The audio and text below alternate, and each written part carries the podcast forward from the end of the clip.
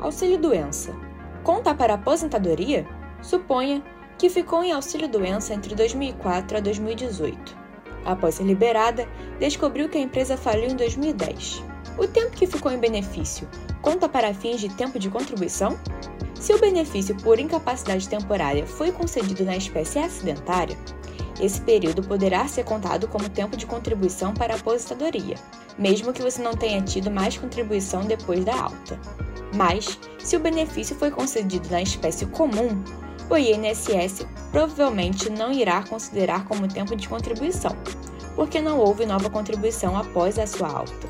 A advogada Jane Vargas, especialista em direito previdenciário, entende que nesse caso a pessoa não pode ser prejudicada pela falência. Mas, se a empresa não estivesse falida, quando o funcionário retornasse, ela deveria voltar a descontar na contribuição previdenciária, e o período em benefício seria intercalado com a contribuição.